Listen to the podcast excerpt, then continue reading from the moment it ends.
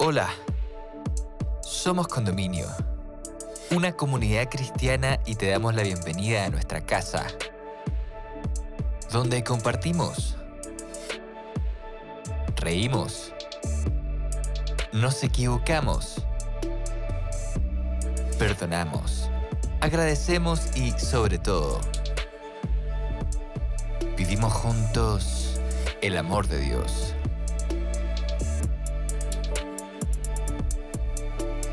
Llegamos a ti con nuestra serie ¿Qué pasaría si? presentándote el capítulo ¿Qué pasaría si existieran los milagros?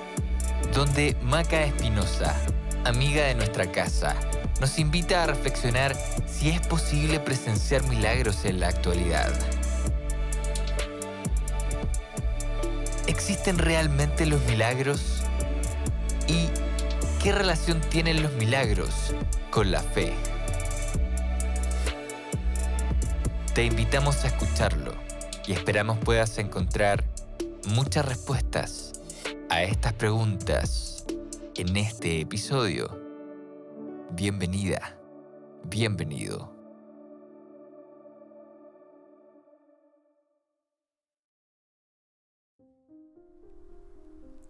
¿Qué pasaría si existieran los milagros? Puede parecer una pregunta para muchos confusa, porque quizás varios de los que están escuchando hoy creen en milagros, han sido testigos de aquellos, pero pareciera que hoy por hoy, sobre todo en la sociedad actual en la que vivimos, cristianos o no cristianos, nos cuesta creer en milagros eh, o ser testigos de aquello de alguna manera. Vivimos en una cultura con poco tiempo para la reflexión y yo creo que nos hemos convencido de que somos capaces de lograrlo absolutamente todo y por supuesto que tenemos la inteligencia y la capacidad para alcanzar muchas cosas que nos proponemos, pero también creo que en algún punto nos damos cuenta que hay cosas que no están bajo nuestro control. Y creo que nos hemos convertido en una sociedad en la que constantemente estamos recibiendo información, estímulos y hemos dejado poco tiempo para ver milagros, ser testigos de aquello o quizás darnos cuenta que en nuestra propia vida también hay milagros. Con todo este pensamiento, de alguna manera nos hemos autoconvencido de que los milagros son escasos, eh, están extintos o quizás solo algunos son favorecidos. Bueno, pero ¿qué es un milagro? Partamos del, origen de la palabra, de lo que significa. Según la RAE es un hecho no explicable por las leyes naturales y que se atribuye a la intervención sobrenatural de origen divino. Y si vamos a la etimología de esta palabra, antiguamente se le llamaba miraglo y su origen era latín y si vamos a la etimología de esta palabra, antiguamente se decía miraglo y proviene del latín. Eh, y la palabra era derivada del mirari, que esto significaba admirarse, contemplar con admiración o con asombro. Y entonces la gente de esa época decía que eran situaciones prodigiosas que escapaban de su entendimiento. Entendiendo entonces cuál es el origen de esta palabra, eh, a qué nos referimos también cuando hablamos de, un milagro, quiero compartir con ustedes algunas historias que están en la Biblia eh, de personas naturales, comunes y corrientes como, tú, como yo, que fueron testigos, muchos de, de, ellos, y otros fueron protagonistas de milagros.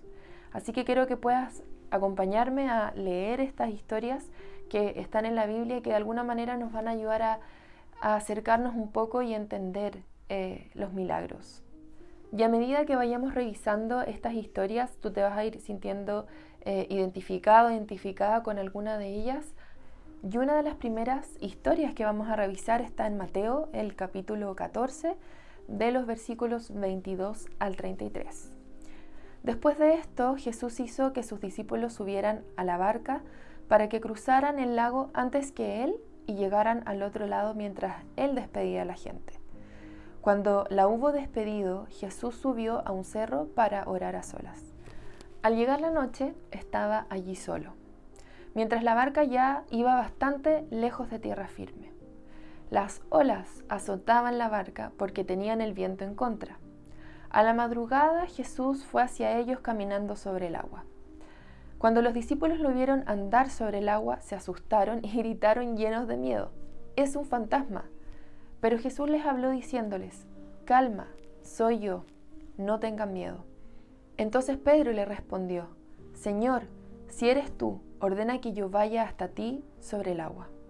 Ven, dijo Jesús.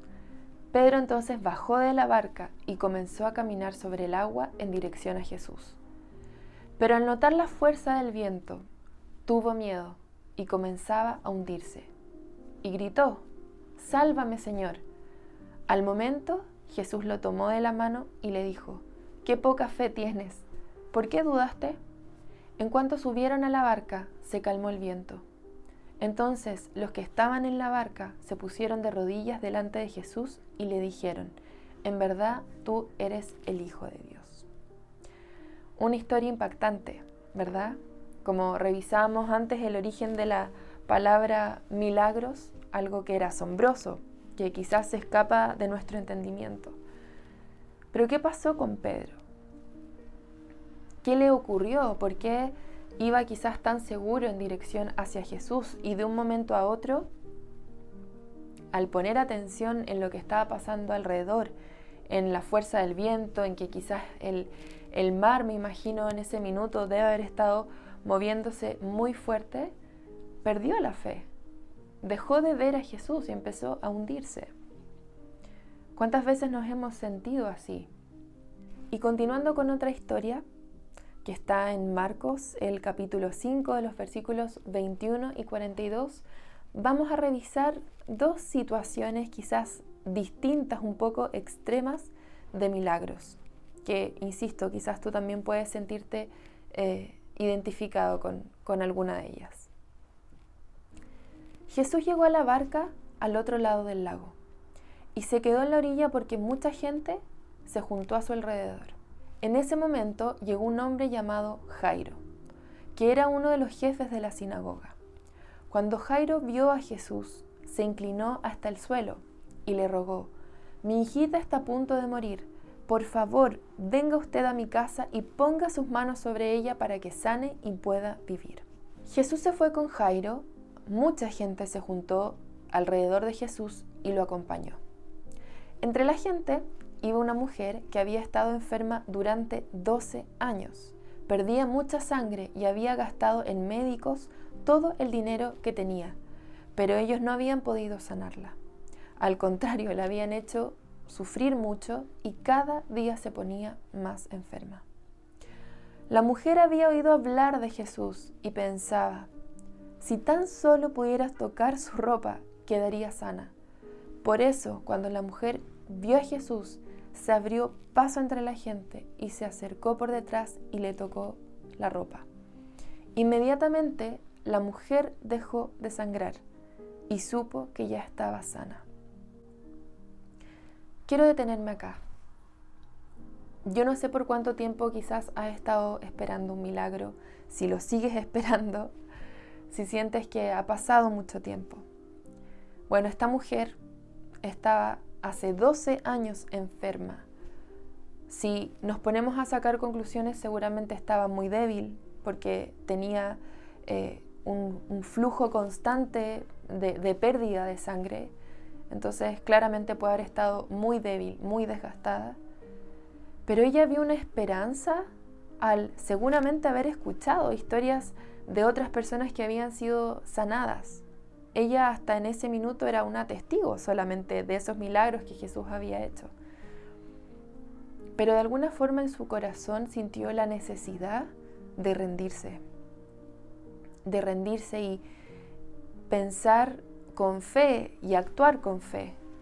Eso fue lo que la llevó a simplemente tocar el manto de Jesús y estar convencida de que sería sana. Y así fue. Eso es un milagro.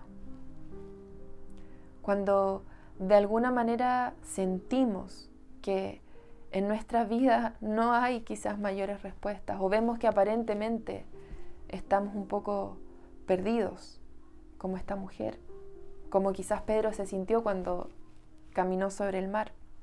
Pero ella tuvo que rendirse, que darse cuenta que ya por sus propios medios, ¿verdad? Como hablamos al inicio, como hemos visto que nuestra sociedad actual siente que, tenemos de alguna manera todas las capacidades para suplir nuestras necesidades. Insisto que, por supuesto que tenemos muchas capacidades para poder hacerlo. Pero hay un punto en el que tenemos que rendirnos, en el que tenemos que abrir paso para aquellas situaciones sobrenaturales, asombrosas, donde no hay entendimiento humano para que sucedan. Y vuelvo a leer los versículos 27 y 28 y 29. La mujer había oído hablar de Jesús. Imagínate, ese era el único acercamiento. Ella no conocía a Jesús, no sabía seguramente quién era, su origen, solo había oído de él. Y ella pensó, si tan solo pudiera tocar su ropa quedaría sana. Por eso cuando la mujer vio a Jesús, se abrió paso entre la gente, se le acercó por detrás y tocó su ropa. E inmediatamente la mujer dejó de sangrar y supo que ella estaba sana. Qué tremenda convicción sentir que ya estaba sana. Continuando con la historia, Jesús se dio cuenta de que había salido poder de él. Entonces miró a la gente y preguntó, ¿quién me tocó la ropa? Y sus discípulos, me imagino un poco sarcásticos, le respondieron, Mira cómo se amontona la gente sobre ti y todavía preguntas quién te tocó la ropa. Debe haber sido una situación especial, ¿no? Pero Jesús miraba y miraba a la gente para descubrir quién lo había tocado. La mujer, ahí me imagino, sabiendo lo que había pasado, fue y se arrodilló delante de él y temblando de miedo le dijo toda la verdad. Jesús le dijo, hija, has sido sanada porque confiaste en Dios. Vete tranquila. ¿Qué situación más especial? Porque Jesús seguramente había identificado qué era lo que había ocurrido. Eh, a tal punto de, reconocer que de él había salido poder. Y quizás podría haber seguido caminando, avanzando tan apurados a, salvar a, la hija de Jairo, que era la petición que le habían hecho. Sin embargo, él actuó de tal manera como ejemplo para sus discípulos seguramente y se dio el tiempo de hablar con la mujer y de hacer conciencia que de él había salido poder. Pero él dice, Jesús, hija, has sido sanada porque confiaste en Dios. Vete tranquila. Qué alivio escuchar esas palabras. Qué milagro escuchar esa palabra. Vete tranquila. Seguramente hoy tú estás necesitando escuchar eso. Pero por eso es tan importante la fe. Jesús no había terminado de hablar cuando llegaron unas personas desde la casa de Jairo y le dijeron, su hija ha muerto ¿Por qué molestar más al maestro? Jesús no hizo caso de lo que ellos dijeron, sino que le dijo a Jairo, no tengas miedo, solamente confía. Y solo permitió que lo acompañaran Pedro y dos hermanos de Santiago y Juan. Cuando llegaron a la casa de Jairo, vieron que la gente lloraba, gritaba y hacía mucho alboroto. Entonces Jesús entró a la casa y dijo, ¿por qué lloran y hacen tanto escándalo? La niña no está muerta, solo está dormida. La gente se burló de Jesús. Entonces él hizo que todos salieran de allí. Luego entró en el cuarto donde estaba la niña, junto con el padre y la madre de ella y tres de sus discípulos. Tomó la mano de la niña y le dijo en idioma arameo, Talita cum. Eso quiere decir, niña, levántate. La niña, que tenía 12 años, se levantó en ese mismo instante y comenzó a caminar. Y la gente que estaba en ese minuto ahí siendo testigos de ese milagro quedó asombrada. Una nueva situación de milagro que Jesús hizo estando acá en la tierra. Pero aquí hay un factor importante, porque Jairo era un líder importante de las sinagogas y en esa época eh, según también cuenta el, contexto en el que Jesús estaba, a Jesús le habían cerrado un poco las puertas de la sinagoga, no, no estaban muy contentos ahí que él fuera parte de, ese ambiente o que él estuviese también haciendo milagros, eh, predicando. Entonces para, para este líder, Jairo, acercarse a Jesús, ¿cierto? Quizás alguien que hasta lo veían un poco como, como enemigo, significó un acto de mucha humildad. Y como decíamos antes con la historia de la mujer de, rendirse, de decir, sabes que yo me despojo de quizás todos los recursos que tengo para haber sanado a mi hija y voy a ir a, a ese Jesús que andan diciendo que hace milagro. Y él confió y fue en busca de él. Jesús, de hecho, le dice a Jairo una vez que le avisan que su hija aparentemente había muerto, no tengas miedo, solo confía. Nuevamente, ¿cuántos de nosotros necesitamos escuchar esas palabras? Cuando sobre todo estamos esperando con tanto anhelo un milagro en nuestras vidas.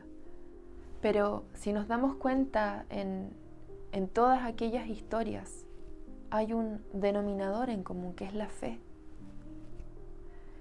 Porque si bien por un lado el milagro ocurre, ¿cierto?, de una manera sobrenatural que, no podemos explicar muchas veces, eh, sí en nuestra parte podemos hacer algo, que es confiar, que es rendirnos muchas veces, que es esperar con paciencia, aunque muchas veces se haga eterna la espera. Y otra historia que quiero compartir con ustedes, que está en Mateo, el capítulo 8, el versículo del 1 al 3, después de que Jesús bajó de la montaña, mucha gente lo siguió. De pronto un hombre que tenía lepra se acercó a Jesús, se arrodilló delante de él y le dijo, Señor, yo sé que tú puedes sanarme. ¿Quieres hacerlo? Jesús puso la mano sobre él y le contestó, quiero hacerlo, ya está sano. Otra actitud de fe. Yo no sé cuál era la historia de este hombre con lepra. Sabemos que en esa época era una enfermedad muy grave y que de alguna manera generaba eh, distancia a, otras personas que se acercaran. Seguramente estaba solo, eh, desahuciado, sin ninguna esperanza aparentemente me, puedo imaginar de alguna manera. Pero él cuando tuvo la oportunidad de pedirle a Jesús que lo sanara, lo dice con convicción. Señor, yo sé que tú puedes sanarme. Yo no sé qué relación tienes con Dios, pero independiente de cuál sea, le has dicho, yo sé que tú puedes hacer esto en mi vida. Yo confío, yo espero, yo quiero.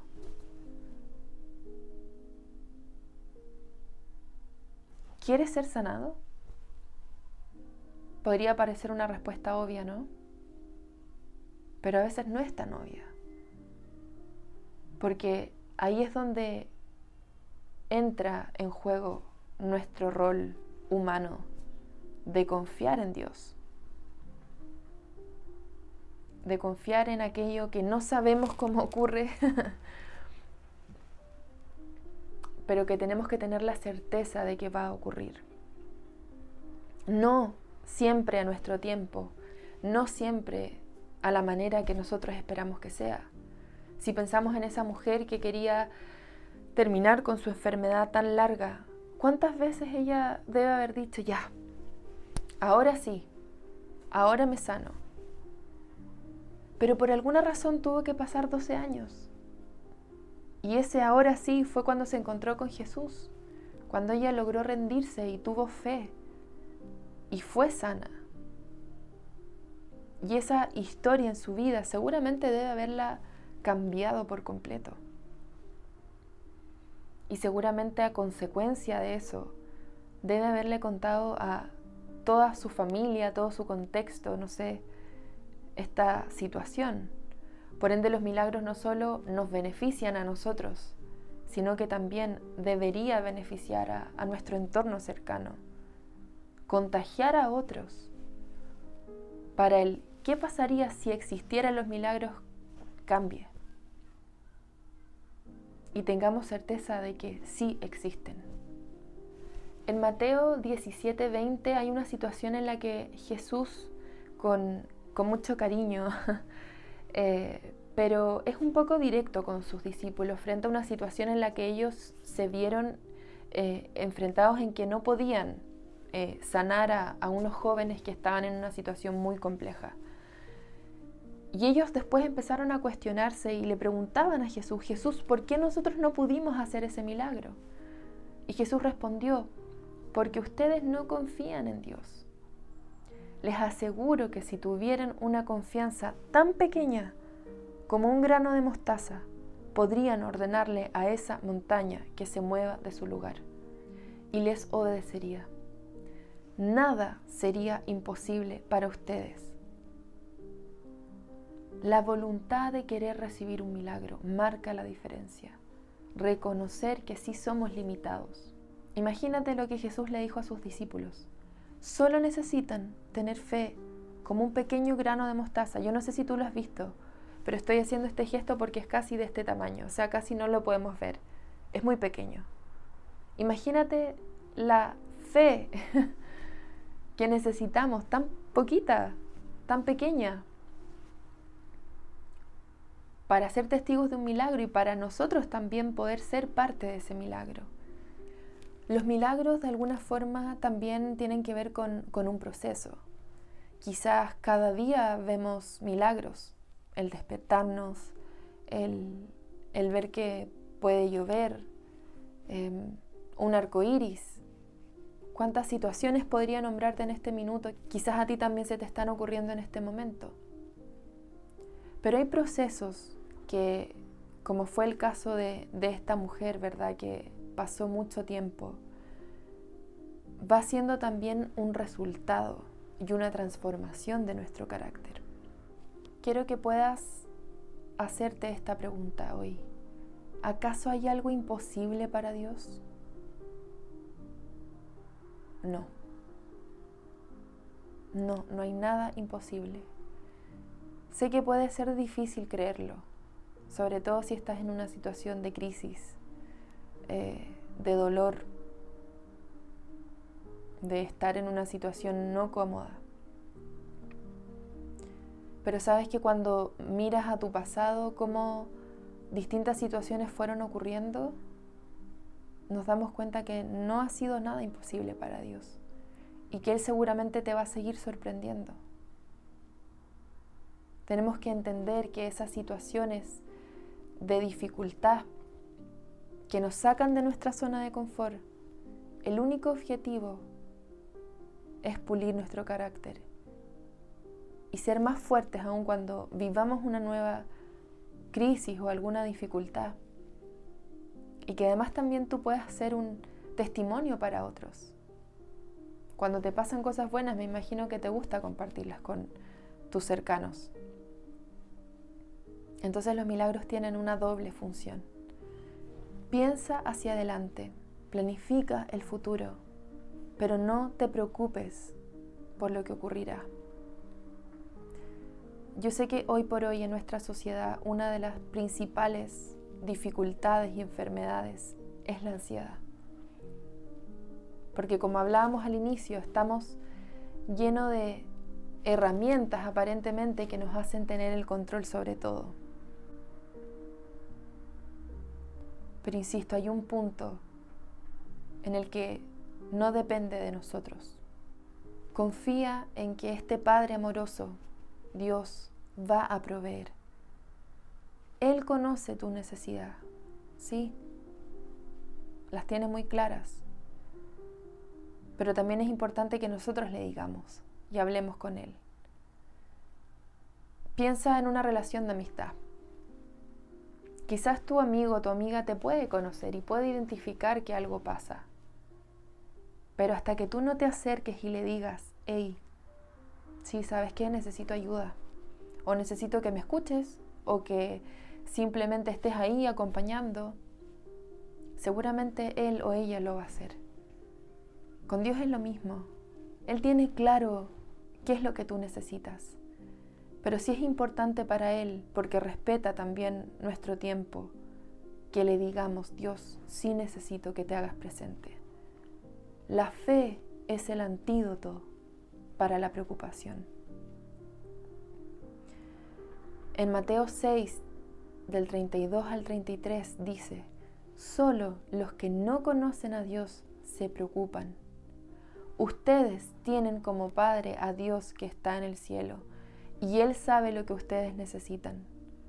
Lo más importante es que reconozcan a Dios como único Rey y que hagan todo lo que Él les pida. Dios les dará a su tiempo lo que necesiten. Albert Einstein, quizás varios de ustedes lo conocen, dijo, hay dos formas de ver la vida. Una es creer que no existen los milagros y la otra es creer que todo es un milagro. Hemos llegado al final de este episodio.